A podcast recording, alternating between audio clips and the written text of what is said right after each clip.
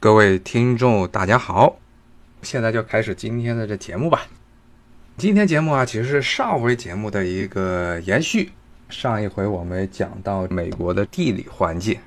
讲的是个美国东海，也是最早英国人在北美搞殖民地那些地区的情况。主要呢讲了讲东北部的新英格兰，还有中部和南部的这美国南方地区。讲了讲他们的历史，还有他们的一些地理环境。其实最核心的一个话题呢，就是所谓的阿布拉契亚山脉。这条山脉呢，也跟今天讲的话题有点关系。为什么这么说呢？就是当时美国还没有独立之前，英国人其实是不希望殖民地的人翻过阿布拉契亚山脉到中部地区的。他们想严格控制殖民地的这些人的各种迁徙。这个原因也是造成了英国北美殖民地，特别是南方的很多大奴隶主的不满。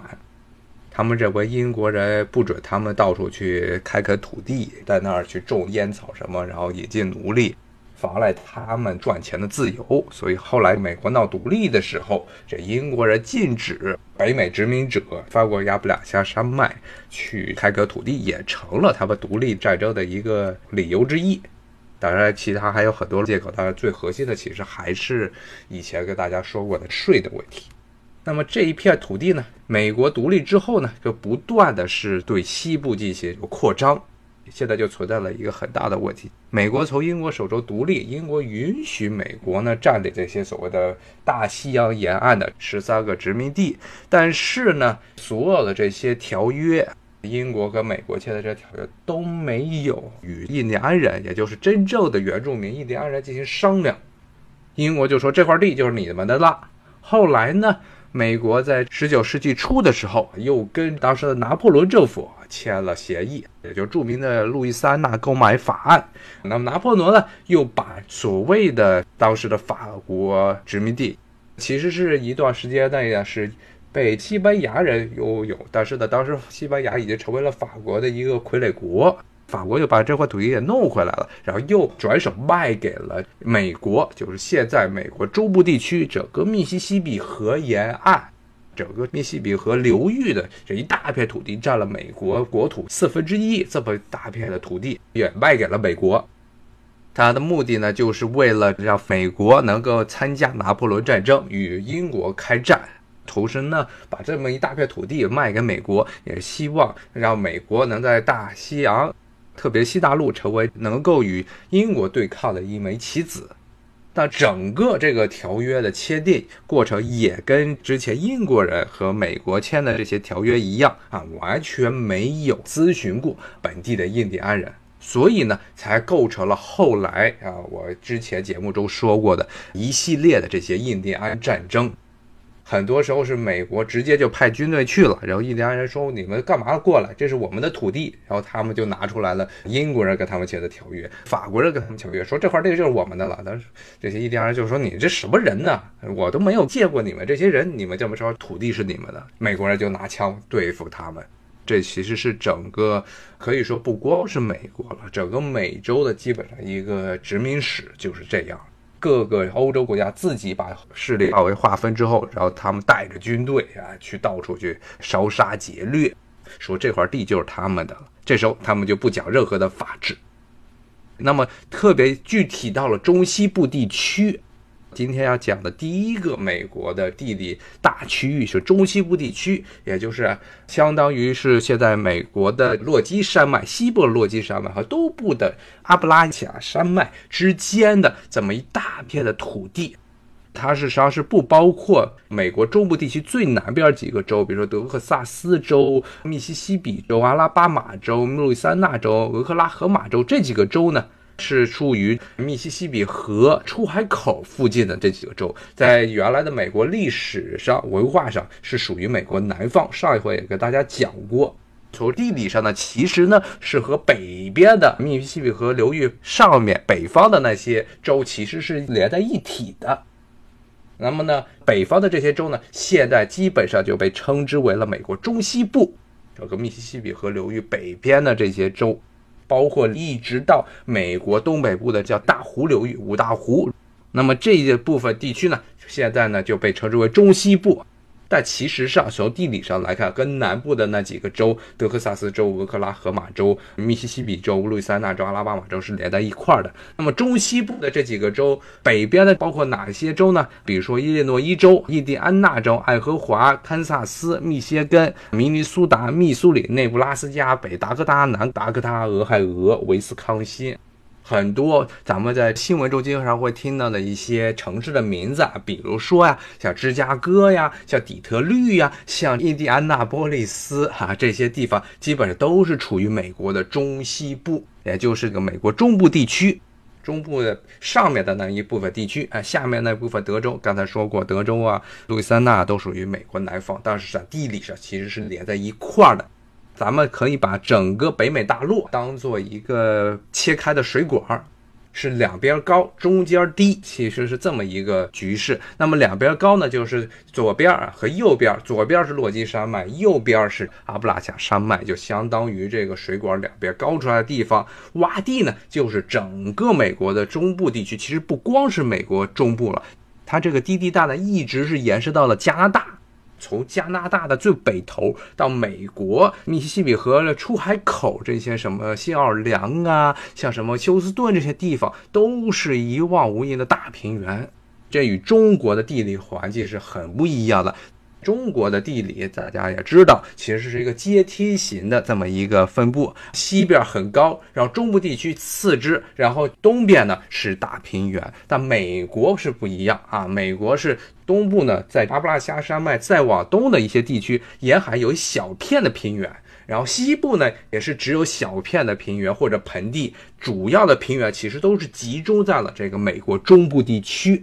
包括中西部，还有美国的西南边的这几个美国南方的州，这一块呢是这么样一个局势，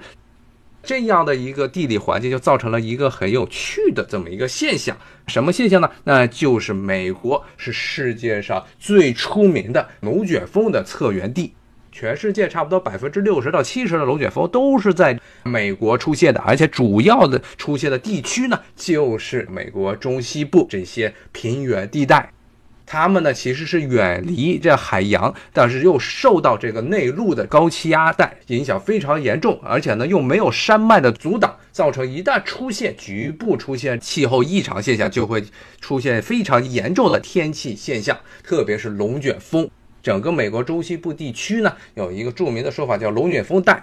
基本上这地方时时刻刻都在闹龙卷风。看过一些好莱坞电影，观众可能都还有印象，原来美国拍了很多很多关于龙卷风的纪录片电影。在现实生活中，还真的就有这么帮人，基本上他们就在中西部这开着车耗着，看哪天气预报说要来龙卷风了，就跟着跑。追龙卷风的这么一帮人，都是在美国中部地区活动，就是因为整个美国中部地区基本上就是被龙卷风肆虐的很厉害。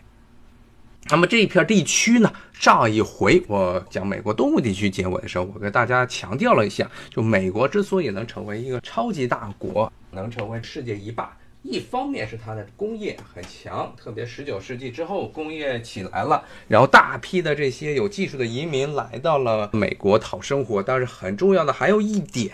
就是美国它不光是一个工业强国，更重要的它是一个农业大国，而且是农业强国。正是因为有了非常丰富的农业产品，才能够供给这些大城市。大量的农产品的盈余才能够让城市里的居民不会饿肚子，能会去干活，才能促使整个美国国家的城市化。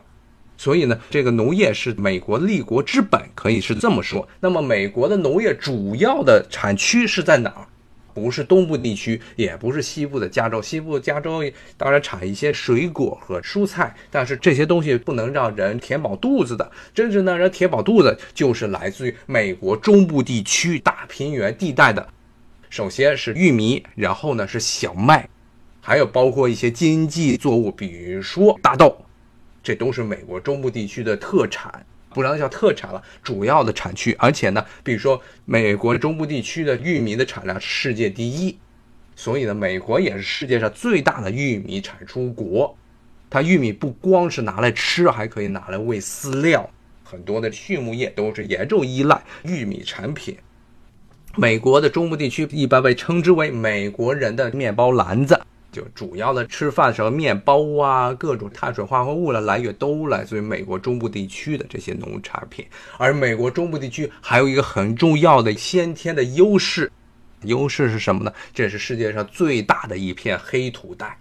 咱们老说咱们东北土质非常肥沃，还说都是趟着油的黑土。但是呢，同样的黑土带并不光是中国人独有，东欧地区有这么一片黑土带，就是现在的乌克兰这一带。但是很可惜，这一个本来很肥沃的土地被乌克兰人给造不了。现在乌克兰成了整个欧洲最穷的一个国家，但是它的黑土带非常非常的肥沃。最大的一片黑土带呢，就不是在东欧，而就是在美国中部地区。整个这个大平原，特别是靠近落基山脉这一带，全部都是黑土带。为什么会出现这种情况呢？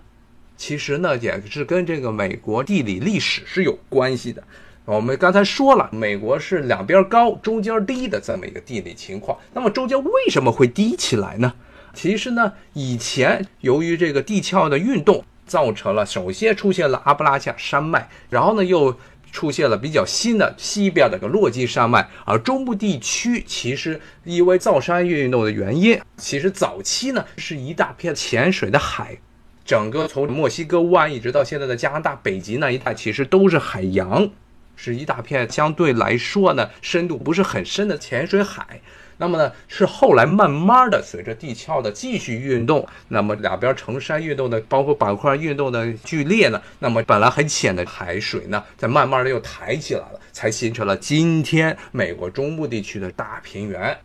但是呢，由于它一直是处于海水之中，所以呢是出现了很厚很厚的一层沉积带。各种什么鱼类呀、贝类呀、各种水生的浮游生物啊、植物啊，它们的残骸呢，全部都积累在了、沉积到了海底。后来随着这海水的退掉，海拔的上升，陆地的起来，所有的这些沉积带就全部被推到了路面上。那么这是厚厚的一层营养非常丰富的黑土腐殖之带。